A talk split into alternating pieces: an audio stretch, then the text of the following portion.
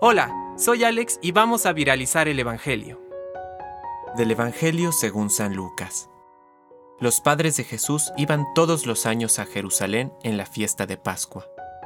Cuando el niño cumplió 12 años, subieron como de costumbre, y acabada la fiesta, María y José regresaron, pero Jesús permaneció en Jerusalén sin que ellos se dieran cuenta. Creyendo que estaba en la caravana, caminaron todo un día y después comenzaron a buscarlo entre los parientes y conocidos. Como no lo encontraron, volvieron a Jerusalén en busca de él. Al tercer día, lo hallaron en el templo en medio de los doctores de la ley, escuchándolos y haciéndoles preguntas.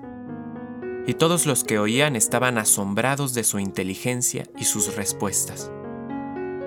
Al verlo, sus padres quedaron maravillados, y su madre le dijo, Hijo mío, ¿por qué nos has hecho esto? Piensa que tu padre y yo te buscábamos angustiados. Jesús les respondió, ¿por qué me buscaban? ¿No sabían que yo debo ocuparme de los asuntos de mi padre? Ellos no entendieron lo que les decía. Él regresó con sus padres a Nazaret y vivía sujeto a ellos. Su madre conservaba estas cosas en su corazón. Jesús iba creciendo en sabiduría, en estatura y en gracia delante de Dios y de los hombres. Palabra de Dios. Compártelo, viralicemos juntos el Evangelio.